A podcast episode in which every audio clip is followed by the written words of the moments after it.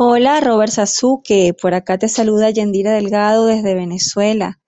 Sasuke es tu apellido, ¿no? Te lo cambié. Bueno, mira, muchas gracias. Gracias por esta oportunidad que nos das para hacer un mensaje en audio, para tomar acciones incómodas. Gracias por todo el contenido de valor que día a día nos das. Sigue adelante. Te felicito por los premios que has recibido actualmente. Y nada, te dejo este audio porque nos retaste y bueno, acepté el reto. Sigue adelante, mucho éxito. Mis afectos desde Venezuela. Muchísimas gracias, Yendira. Un abrazo a todos los amigos y amigas de Venezuela que escuchan este podcast, que son muchos, ¿eh? así que este cafecito de hoy es para ustedes. ¿Te ha pasado que entras a internet a buscar una información y de repente encuentras otro contenido con el que te enganchas? Con frecuencia decides postergar tus pendientes porque entiendes que hay tiempo de sobra para hacerlo. ¿Cómo te sientes cuando esto pasa? Hay quienes celebran la procrastinación y aunque puede que tenga una parte positiva, la realidad es que sin este problema seríamos más efectivos y lograríamos mejores resultados. Hoy te doy 6 ejercicios prácticos para desterrarla, pero primero el café.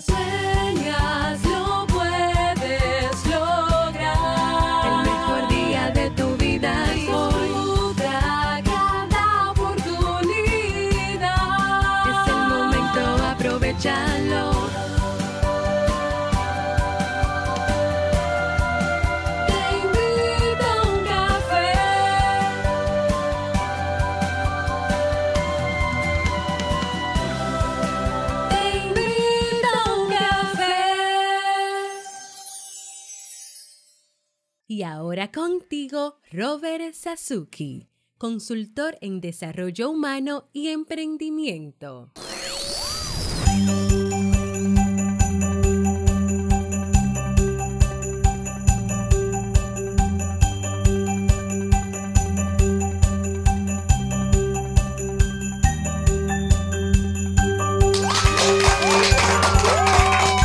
Hola, ¿qué tal con esa energía positiva, esos aplausos y aquí tu bebida favorita? Espero que la disfrutes. Damos inicio a este episodio número 1367 del programa Te invito a un café. Yo soy Robert Sasuki, mucho gusto. Si es la primera vez que escuchas este podcast y estaré compartiendo este rato contigo, ayudándote y motivándote para que puedas tener un día recargado positivamente y con buen ánimo. ¿Esto qué es? Esto es un podcast la ventaja de los podcasts es que puedes escucharlos en el momento que quieras, no importa dónde te encuentres, todas las veces que quieras, desde el dispositivo conectado a internet que quieras, incluso descargar los audios y escucharlos sin internet mientras vas camino al trabajo o alguna diligencia. Claro, tienes que seguirnos, es completamente abierto para que no te pierdas de cada nuevo episodio porque grabamos y publicamos de lunes a viernes desde Santo Domingo, República Dominicana y para todo el mundo. Y hoy he preparado un tema que tengo muchas ganas de compartir contigo y que espero sobre todo que te sea de muchísima utilidad. Avisos. El curso de Hive en Kaizen ha subido de precio, así es, anda ya por los 49 dólares. Estamos hablando del curso que te enseña a em, generar ingresos extra publicando contenidos en unas nuevas redes sociales tokenizadas que hoy tenemos gracias a la blockchain de Hive. Es una tecnología completamente novedosa. Es una tecnología que está adoptando, que han adoptado muchas personas. Por ejemplo, Yendira, que dejó su mensaje de voz, es parte ya de Hive y ya está generando ingresos. Y así hay personas, muchas personas, por ejemplo, en Venezuela, que ya están apostando a Hive y están generando bueno, mira, hay gente que está viviendo del dinero que se gana en Hive en Venezuela. En Cuba también hay muchas personas. Un saludo a los cubanos que me escuchan también. Entonces, esta es una buena oportunidad. No hay que ser creador de contenido, no hay que ser podcaster, no hay que ser youtuber, ni siquiera hay que ser influencer. No hay que soñar con tener miles de seguidores, no. Aquí, algo que tengas para contar, sea parte de tu vida o sea parte de algo que dominas, aquí se valora se vota y eso te genera ingresos. Por tanto, este curso se paga solo. O sea, cuando digo que se paga solo, es que la inversión tú la recuperas en poquísimo tiempo. Hay personas que han recuperado, bueno, quizás cuando estaba en, en 19 dólares el curso o en 10 dólares, recuperó la inversión del curso en un día con una sola publicación. ¿Por qué? Porque en una publicación tú te puedes ganar 10 dólares, 20 dólares, y si el curso te cuesta 20 dólares, en un día con una publicación lo recuperas. ¿Mm? Entonces, el curso va a seguir subiendo de precio. ¿Por qué? Porque tiene mucho valor, porque es una inversión, no es un gasto, y porque te enseña a hacer dinero. Dinero que, que te ayuda a vivir y todo eso está explicado dentro del curso. El precio final, el, precio tope de ese curso llegará a los 100 dólares o se detendrá en 100 dólares. Hoy cuesta 49 dólares y cada cuatro días va a subir un 20% de precio. Si tú quieres generar ingresos extra sin tener un emprendimiento o un negocio, pero tienes, tú tienes tu empleo, pero quieres tener un fondo extra, Mira, Hive es una excelente oportunidad para hacerlo. No digo que sea fácil, hay que publicar contenido, hay que moverse, hay que conectar con otras personas. Eso, pero es lo mismo que hace la gente en las redes sociales y no le pagan un peso. Entonces, si ya tú eres muy activo en alguna red social, ven a ser activo, ven a ser activo aquí. O sea, ven a moverte aquí en Hive y con eso generas ingresos. Puedes aumentar tus fondos, tu presupuesto. Así que el curso es para ti, si lo quieres, en ese sentido. Ve a kaizen.com, búscalo. Eh, recuerda, hoy cuesta 49 dólares. Probablemente, probablemente no, ya en dos días, porque el conteo ya comenzó, en dos días sube un 20% hasta llegar a 100 dólares.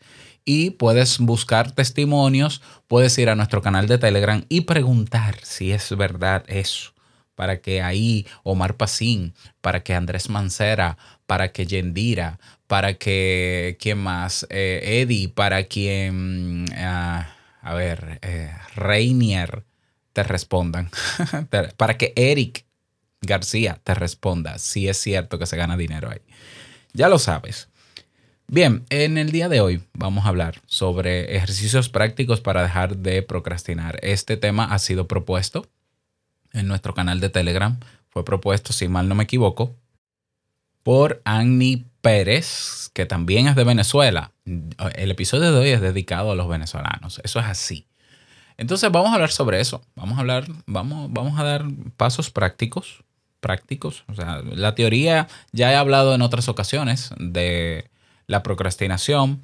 Te voy a dejar los episodios debajo en la descripción de este podcast para que puedas escucharlo y complementar lo que vamos a hablar hoy. Aunque puede ser que repita algunas cosas, pero no importa.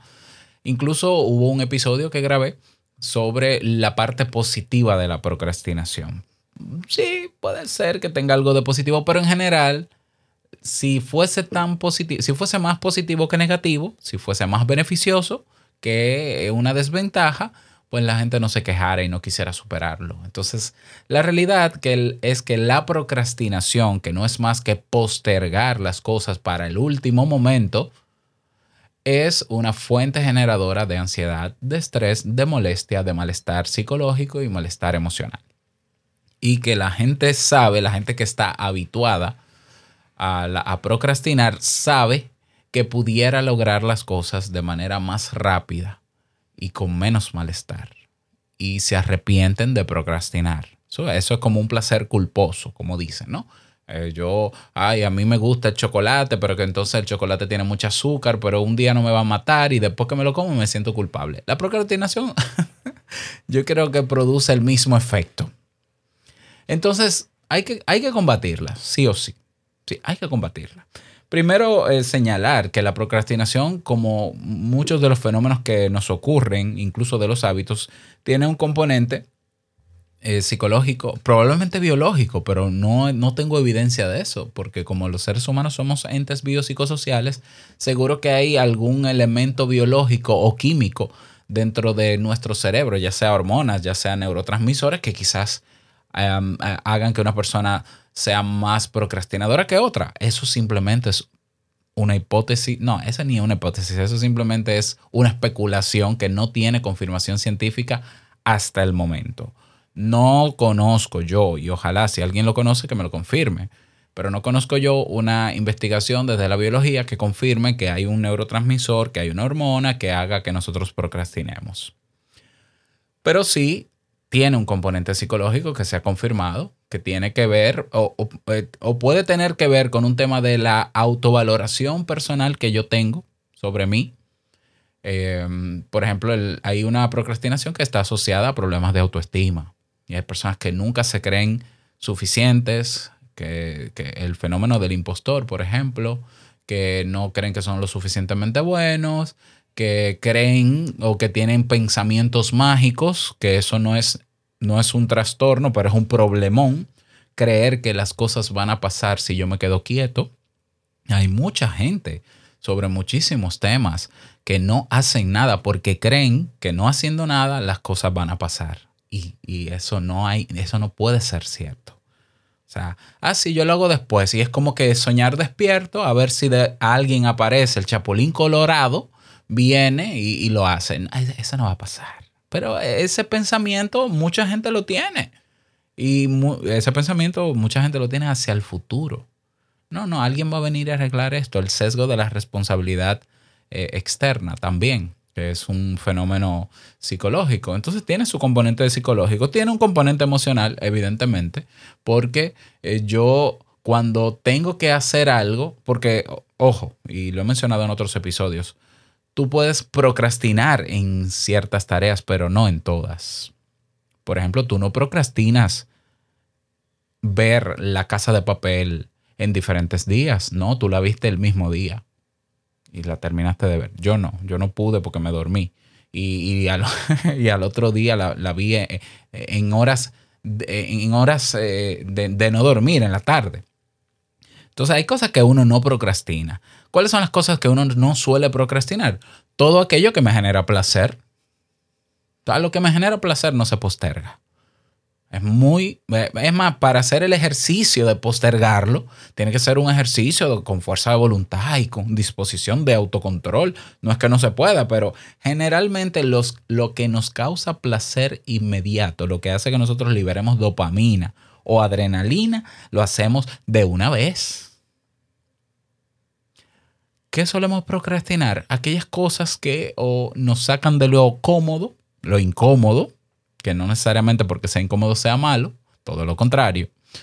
O lo incómodo, lo que nos saca de nuestra zona de confort, o lo que es una obligación, tenemos que hacerlo, querramos o no. O aquello que no queremos hacer. ¿Mm? Generalmente procrastinamos eso. Entonces, por eso la procrastinación tiene un componente de yo sustituyo el sentimiento de, molestia que tengo por tener que hacer esta tarea por un sentimiento placentero que es ver Netflix o ver un video de YouTube o ponerme a responder tweets que no tienen nada que ver conmigo, por ejemplo. Entonces nosotros lo que hacemos es sustituir una emoción o un sentimiento por otro. No, no, es que yo no quiero sentirme así. Eh, yo, yo sé que tengo que hacer eso y ya me siento un poco agobiado y de repente, ¡pling! La notificación en el móvil. Ay, me está escribiendo Ramona en WhatsApp. Déjame a responderle a Ramona. Y echas tú ahí la conversación con Ramona que nunca tuviste.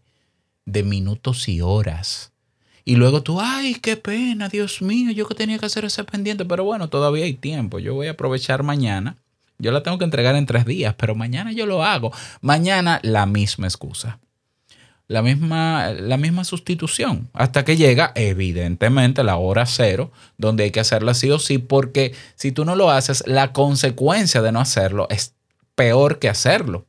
Y entonces tú pones una, en una balanza rápidamente y dices no es que yo no puedo permitir que me despidan del trabajo si no entrego eso. Ahora yo lo voy a hacer y entonces ya con el nivel de estrés que tú tienes lo haces incluso sumamente rápido sumamente eficiente y lamentablemente, eso te, el hacerlo rápido y de manera eficiente a última hora te hace pensar, y tú te lo crees, que tú trabajas mejor bajo, presión. ¿Ves? Es que yo trabajo mejor bajo presión. O sea, esa tarea yo lo hubiese hecho el lunes, yo, yo la entregué el viernes, yo lo hubiese hecho el lunes y, y duro muchísimo haciéndola. Es mejor dejarlo para el último momento porque yo soy más rápido. Eres más rápido, es cierto y probablemente sea cierto porque el nivel de estrés elevado que, tiene, te da, que tienes te da tanta energía para tú ponerte a hacerlo de manera eficiente. Ahora pregúntate cuántos días duraste con ansiedad o estrés pensando en Mañana lo hago, mañana lo hago, mañana lo hago, mañana lo hago. Ahí está la diferencia. Entonces te pasas una semana entera con un malestar por estar, por estar postergando, aunque a última hora lo hagas rápido. Ahora yo sí te puedo asegurar que también lo puedes hacer rápido cualquier otro día antes de la última hora. Lo que pasa es que tienes que habituarte a eso y es para eso que hay diferentes pasos o ejercicios prácticos que te pueden ayudar. ¿Estás listo o lista para los ejercicios prácticos? Si asientes con la cabeza lo hago, así que espero por eh, tu decisión. Pues sí, pues muy bien. Ya te vi, ¿eh? Ya te vi, es que yo tengo cámaras en los auriculares. Vamos con el ejercicio práctico para dejar de procrastinar. Número uno. Ah, verdad que no tenemos la tacita. Es, es el cascabel. Número uno, tienes, no hay manera de cambiar algo, no hay manera de modificar un, un, patrón si no eres consciente del patrón que tienes actual, el dañino, el que quieres sustituir. La procrastinación se convierte en un hábito no solamente de comportamiento, también de pensamiento, porque cuando tú confirmas que tú eres más eficiente a última hora, tú te crees la película y tu cerebro dice, ah, no, pues esta es la, solución, deja todo para último y ya, es más, ponle a, tu biografía de Instagram, ponle procrastinador profesional. ¿ya? Y cásate con, esa identidad, porque de verdad que tú eres, como dirían los españoles, eres la leche procrastinando, tío. Pero efectivo a última hora, mira que ni MacGyver. Ok. No, un para. El paso número uno es que identifiques el patrón o la rutina, tanto mental como de comportamiento, que llevas cada vez que procrastinas. Para eso vamos a hacer uso de una de las mejores herramientas que ha existido desde el origen de la humanidad, que lo inventaron los chinos, eh, eh, una libreta, el, el papel, una libreta, y vas a hacer ahí un autorregistro. Vas a registrar cada vez que tú procrastines, llega, es decir, llega un compromiso y tú sabes que tienes que hacerlo con tiempo o quieres hacerlo con tiempo para no postergarlo, pero como ya estás tan acostumbrado, acostumbrada, porque esto no se cambia de un día para otro, pues entonces lo postergas. Bueno, escribe rápidamente, desde que tú decidas, lo voy a hacer mañana, porque postergar no es solamente dejar para última hora, es hacer lo que es dejar para mañana lo que puedes hacer hoy. Eso, eso es procrastinar también. Si hoy tú puedes hacer algo, lo, lo ideal es que lo haga hoy, no mañana. Pero bueno, pero bueno. Entonces tú vas a registrar en esa libreta, en ese autorregistro, cuáles son las ideas que te convencieron de dejarlo para después, cómo te sentiste emocionalmente cuando tomaste esa decisión, cuáles son las consecuencias de dejar eh, de hacer eso hoy y hacerlo mañana, cuáles son los riesgos que tienes de frente. Pero eso, aquí lo que estamos es, en vez de atacar el problema, identificándolo. Entonces lo ideal es, lo más básico es, eh, ¿qué dejé de procrastinar? ¿Cómo me sentí cuando lo hice? Y ya. Eso es lo más básico. Si tú quieres luego hacer un, confrontar esas ideas y demás, eso también te puede ayudar a ampliar tu, tu nivel de conciencia sobre tu problema. Porque es un problema, ¿eh? No es un trastorno, es un problema. Y nos afecta. Entonces, número uno, identifica el patrón y también identifica la rutina. O sea, ¿qué, qué, sueles hacer cuando postergas? Me voy al móvil, me pongo a hablar con gente que ni conozco, me vuelvo sociable de repente, empiezo a responder, me convierto en la Mujer Maravilla, en Superman, eh, publico videos, veo videos, veo Netflix. ¿Qué haces específicamente con nombre y apellido?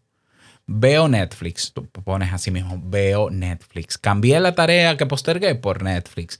No, la cambié por YouTube. Me enganché con TikTok, que es adictivo y que ya la compañía confirmó que es adictiva y que el interés de TikTok, para los que no lo saben, no es entretenerte, es convertirte en adicto y quitarte vida. Borra TikTok, elimínalo. Cierro paréntesis. Entonces tú vas a escribirlo, identifica el patrón. Paso número uno. Eso es práctico, meramente práctico. Eso te va a ayudar a revisar, si quieres, cada noche lo que registraste y te das cuenta de cosas que no te das cuenta porque estás tan habituado que lo haces de manera automática. Ajá. Vamos con el ejercicio práctico número dos. Si quieres dejar de procrastinar, porque no basta con pensar positivo, ni basta con desearlo, ni declararlo, ni decretarlo. Hay que trabajar, mi querido, mi querida. Número dos. Venga, otra. Evalúa entonces cada uno de esos pasos. Identifica en esos pasos cuáles son las cosas puntuales con nombre y apellido. Evalúalos, ¿ya? Para que pasemos al paso número tres. Evalúa y piensa eh, eh, cuál, qué tiempo te está consumiendo sustituir lo que postergas por esto nuevo, por ese Netflix, por ese YouTube. Haz un ejercicio, un levantamiento de información. De, ok, yo, yo veo TikTok, ¿cuántas horas me conecto? Cuando yo decido postergar algo y me voy a Netflix o me voy a tal sitio, me pongo a leer, porque lo que sea, señores, nos volvemos creativos cuando decidimos procrastinar. O sea, empezamos a hacer origami cuando nunca hemos hecho origami, pero todo eso es, es el cerebro boicoteándolo porque el cerebro no quiere. El cerebro no quiere enfrentarse a eso, pero hay que hacerlo, mi querido cerebro. Entonces el cerebro ve una mosca y, hace que tú te enfoques en la mosca, todo con tal de no hacer lo que tienes que hacer en este momento. Entonces tú vas a evaluar eso. Ah, yo me quedo mirando a la pared. Ok. ¿Me diste el tiempo? Sí. Eh, ¿Qué tú piensas sobre eso? ¿Cuál es tu opinión sobre esa decisión que tomas? ¿Te conviene? ¿Te aporta? ¿Te suma? ¿Te ayuda a ser más eficiente, más efectivo? Hay personas que les gusta trabajar mientras escuchan música. Yo escucho música cuando estudio y cuando trabajo. Pero yo no me pongo un reggaetón. Porque cuando tú te pones un reggaetón, tú terminas bailando. Eso es procrastinar. Y eso tu, querido cerebro dice, no, pero ponme ahí a Don Omar ponme ahí a calle 13, al mayor clásico. Y entonces tú terminas bailando y la tarea para cuándo. No, no, no, no, no, espérate. Una cosa es escuchar música para estudiar, porque hay música para estudio y hay música para trabajo. Y otra cosa es tú usar la excusa de que escuchas música y que estás adaptado a eso para no hacer lo que tienes que hacer. Evalúa cada uno de esos pasos. Seguimos. Paso número 3 o ejercicio práctico número 3 de lo que identificaste, que seguro que tiene un nombre, que seguro hay una aplicación ahí de por medio, que seguro hay una actividad física de por medio, el paso número tres eh, puede ser el más incómodo de todos, pero es la solución, e, es lo que comienza a dar solución a tu problema. Elimina, elimina es que no hay otra palabra. No, bájale, bájale la intensidad.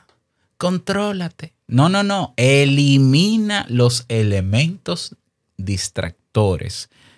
Netflix. Quita el Netflix de donde sea que lo tengas fácil, de fácil acceso. Ponlo en un sitio donde no tengas acceso inmediato. Y, y no es que no veas Netflix. Es que definas un horario para verlo, que no sea en horarios de hacer cosas. Pero quita la, quita la aplicación. Si, si, tú tienes la costumbre de verlo en el móvil, pero lo puedes ver en el televisor, quítalo del, del móvil y déjalo en el televisor. WhatsApp, ya no hay excusa con WhatsApp. Ya tú puedes usar WhatsApp web. Quita el WhatsApp del celular no, que yo le quité la notificación. No, no, quita el WhatsApp. El WhatsApp, tienes que quitarlo, quitarlo. E, eliminar aplicación. Configurarlo en la web. ¿Ya? Telegram, yo que uso Telegram, yo no lo tengo en el móvil, lo tengo en la web. En la versión web. Las redes sociales, ay Dios mío, todavía tú usas Facebook, de verdad, todavía Instagram, de verdad, Dios mío, perdiendo vida, pero bueno, eso son, yo te lo respeto. Quita las aplicaciones, eh, y si no, mira, si tú no quieres quitar las aplicaciones, quita de tu vista en el momento de trabajar el móvil, guárdalo, cómprate una jaula de Faraday, busca en internet jaula de Faraday, bolso de jaula de Faraday, Faraday, así mismo. Es una bolsa, yo tengo varias, que donde tú metes el celular es una bolsita. Imagínate una bolsa del tamaño de tu celular. Tú metes tu celular y lo tapas ahí. Mira, y no recibe. No, es irrastreable el celular. Nadie te rastrea. Ni Google te puede rastrear. Entonces no entran las llamadas. No, no pasa nada. Se desconecta de internet porque pierde eh, contacto con todas las antenas. Bueno, pues mete ahí en tu bolsa de Faraday. Mete tu celular. Quita elementos que a los que estás condicionado o condicionada y que en el momento de sonar o de moverse tú vas a dejarlo todo por eso. Quítalo ya. Quítalo de tu vista. Porque se supone que la tarea que no quieres postergar no, no vas a durar el día entero en eso. Entonces tú dices, bueno, yo voy a dedicar una hora a esto. Pues en una hora saca el bendito celular y así no tienes que eliminar las aplicaciones. Mételo en una bolsa de Faraday. Quítalo de tu vista. No, no, no. Que yo, la fuerza de voluntad, ese cuento no lo sabemos. Eso no funciona. No, que yo voy a poner de mi parte. Puedes poner tu parte, tu cuerpo entero y, el, y el alma. Y eso no funciona así. Cuando una persona está condicionada, siempre que esté el estímulo activador presente, siempre va a pasar lo mismo. Eso es psicología básica. Es muy primitivo. Eh, somos muy primitivos en eso. Ponme comida de frente y voy a salivar. No, pero que yo me controlo. Te puedes controlar, pero ya orgánicamente el cuerpo está habituado a que cuando ve comida que te gusta, tú salivas. Y, tu, y tu estómago se mueve. Eso, eso nadie, nadie te lo quita. De la única manera es que estés durmiendo con la nariz tapada para que no huelas la comida. Ahí sí. Como no es el caso, quita la comida. Es más fácil quitar la comida que aguantarse. Entonces elimina todo elemento distractor de frente tuyo a la hora de hacer lo que tienes que hacer. ¿Es molestoso? Bienvenida sea la molestia. Todo cambio importante en la vida tiene que ser incómodo, tiene que ser molestoso.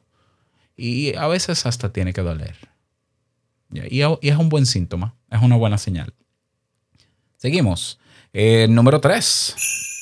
Planifica ahora. Ya que quitaste, evaluaste, mediste, identificaste, crea un plan por escrito. En la misma mascota, en la misma libreta, tú vas a diseñar un plan.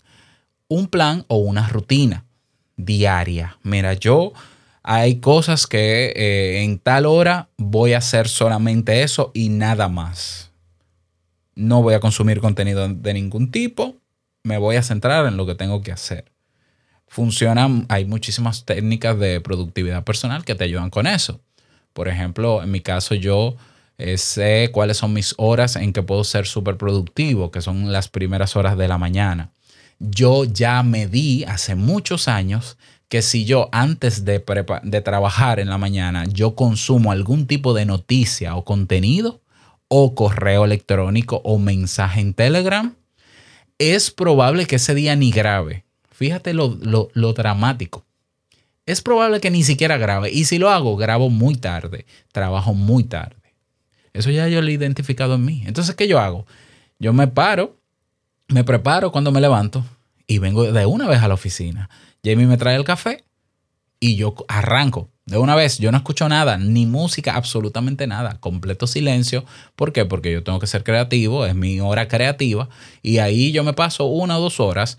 Luego de esa una o dos horas que ya yo grabé, que lo que estoy publicando, que pues ahí yo pongo mi música, veo las noticias, que no son tantas noticias, veo un comentario de una periodista que me gusta aquí, eh, para estar más o menos al tanto, y, me hago un plan de contenido y a mí me sobra la tarde.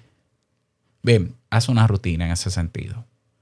Si, si tú, al igual que yo, cuando consumes contenido, luego no te sientes en el estado anímico de hacer lo que te toca, pues no consumas contenido, pero eso ya debiste evaluarlo en el paso 2. Y debiste entonces buscar la manera, ahora con la rutina, identifica tus horas productivas y eh, métete en un búnker. Ah, sí, Robert, es muy bonito decirlo, pero yo tengo dos hijos y tengo que hacer en la casa y trabajo desde la casa y los vecinos. Yo también tengo dos hijos, yo también tengo vecinos, yo tengo motos que pasan por mi ventana cada 10 segundos. Sí, yo también, yo también. Y hay veces en que se me hace difícil. Sí, también, también. No estoy diciendo que porque yo puedo hacerlo, tú puedes hacerlo. Cada quien tiene su condición, pero dejemos las excusas, por Dios. Busquémosle la vuelta. Porque para escuchar música no tenemos problema, pero si escuchamos una moto, entonces sí nos distraemos. Entonces vamos a sincerarnos con nosotros mismos. Vamos a crear una rutina que nos permita ser efectivos. Y hay que planificarla. Y eso hay que escribirlo y darle caco, mente y hacerlo, plasmarlo por escrito. Luego viene el ejercicio número cuatro, que es ejecutar el plan. lo ideal es que ese plan que creaste, esa rutina, se convierta en un hábito. Quiere decir que será incómodo, molesto y doloroso durante varios días al inicio porque no era la costumbre. Puedes que recaigas uno o dos días en lo mismo que hacías antes y digas, ah, no me importa lo que haya dicho Robert, yo sigo mi vida porque la vida es una y hay que vivirla, la, la, la, la. Perfecto, retómalo, convéncete a ti mismo otra vez de lo mismo, retómalo y sigue trabajando. Llegará un momento en que no te va a costar hacerlo porque ya se instauró como un hábito ese plan. Y verás cómo vas a ser una persona disciplinada y constante sin que te genere un esfuerzo psicológico y de ningún tipo. ¿Mm? Por ejemplo, a mí hay personas que me dicen, yo no sé cómo tú puedes producir todos los días, todos los días para mí es como cepillarme. A mí no me cuesta ya absolutamente nada. Yo tengo un flujo de trabajo establecido que, claro, que no es en automático porque yo tengo que pensar cosas. De la única manera que se boicotea todo ese proceso es cuando consumo contenido antes o me pongo a hacer otras cosas o tengo cosas pendientes que yo me preocupo, no quiero tener cosas pendientes y todo lo demás se va a un segundo plano. Esa es la verdad. Ya, pero en la mayoría de los días a mí no me cuesta ser constante. ¿Por qué? Porque he hecho de eso un hábito. De lo que hago siendo constante y que tú puedes ver, para mí es un hábito. Para mí es como cepillarme. Es, eh, eh, no hay mejor similitud que esa. Lo puedo hacer con los ojos cerrados. Pero eso hay que crearlo. Entonces hay que ejecutar el plan. Y por eso lo planificas, porque cuando tú planificas la rutina, tú tienes pasos a seguir. Desglosa cada uno de esos pasos y tenlos siempre a mano para que si se te olvidó uno, los retomes. Y si hoy fallaste, ay, no te sientas culpable. Dale, mañana todavía se puede, todavía mañana. Y sigue, y sigue, y sigue, y sigue hasta que ya no necesites ni siquiera tener el plan porque está grabado en tu cabeza. Y evidentemente, el, bueno, ese es el ejercicio número 6. Persistir. Y persistir suena bonito, suena como un valor, pero tiene un componente práctico. Persistir es, hoy no, hoy no me fue bien, hoy no lo logré, hoy volví al hábito tóxico y desagradable de postergar. Bien, pues no pasa nada. Eh, plan B es crear un plan de contingencia para que mañana no te pase otra vez. Porque al final, que tú hayas fracasado hoy en el intento de ser efectivo, no quiere decir que mañana tengas que serlo, pero ojo, vuelve, vuelve a, todo lo que has escrito.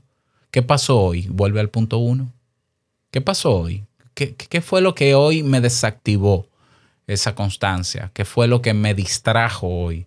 Hoy fue diferente porque ya yo no estoy haciendo tal cosa. Ya Netflix yo lo veo en otro horario, ya WhatsApp lo respondo en otro momento, ya el correo ¿Qué fue diferente? Bueno, hoy fue diferente que vino un amigo a visitarme. Escríbelo.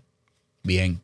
Entonces, ¿cómo yo mitigar el, el, tema de que, bueno, ahora tengo un nuevo elemento distractor que puede ocurrir en algún momento inesperado, que es que me visita un amigo? Ah, pues entonces vamos a hacer un plan de contingencia de eso.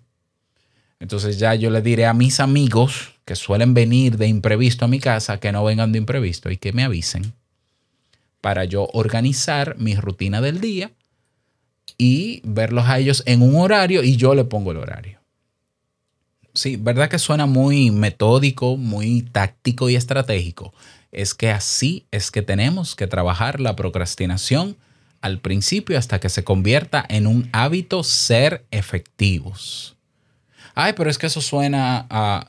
Puede sonarte a lo que sea, pero es lo que funciona. Fíjate que aquí yo no te he dicho piensa positivo, piensa bonito. Es que la vida no, eh, la vida se resuelve con acciones. Sí, así táctico, táctico, táctico, táctico. El que quiere resultado tiene que evaluar, tiene que identificar, tiene que medir, tiene que planificar, tiene que ejecutar, tiene que persistir eh, y darle la vuelta otra vez a todos estos pasos. Entonces te espera mucho trabajo por delante y qué bueno, trabajo incómodo, qué bueno. Detrás del trabajo incómodo está el éxito, están los resultados. Si a pesar de estos seis ejercicios prácticos tú sientes que no tienes la capacidad para hacerlo, ve a terapia. Sí, a terapia. ¿Por qué? Porque puede ser que tu procrastinación tenga, eh, esté conectado a un factor emocional, psicológico, algún problema que hay en tu casa, en tu relación de pareja, con tu familia, con tus padres. Y ese elemento distractor tú no puedes quitarlo, pero puedes aprender a lidiar con él. ¿Mm? Ah, es que yo no puedo eliminar la realidad que tengo, pero puedes aprender a lidiar con ella. Entonces, como cada caso es único, porque estos son, eh, fíjate que son ejercicios muy básicos, porque es que yo no puedo especular de cuál es exactamente tu problema que te hace procrastinar, porque yo tendría que conocerte. Bueno, pues ve a terapia. ¿Para qué? Para que se evalúe a psicoterapia cognitivo-conductual, para que se evalúe cuáles son los elementos que te están afectando cómo eliminarlos y probar diferentes estrategias más que existen en un proceso terapéutico para trabajarlo, evaluar y medir, acompañado con una persona en vez de hacerlo solo. Es un proceso maravilloso, se puede hacer sin ningún problema y si de verdad estás en la disposición de aprovechar el día al máximo, como si fuera el último de tu día, pues haz lo que tengas que hacer para eso. ¿Qué te parecieron estos ejercicios prácticos? Me encantaría que me lo digas. Si puedes dejar un comentario debajo de esta publicación, hazlo. Y yo encantado de leerte y responderte. Tenemos, recuerda, eh, un canal público en Telegram al cual te puedes unir, donde publicamos también estos episodios y donde puedes dejar tu opinión al respecto. Y nada más, desearte un feliz día, que lo pases súper bien, espero que te haya servido. No quiero finalizar este episodio sin antes recordarte que el mejor día de tu vida es hoy y el mejor momento para trabajar y superar la procrastinación, por lo menos comenzar, que es lo más importante, es ahora. Nos escuchamos mañana en un nuevo episodio.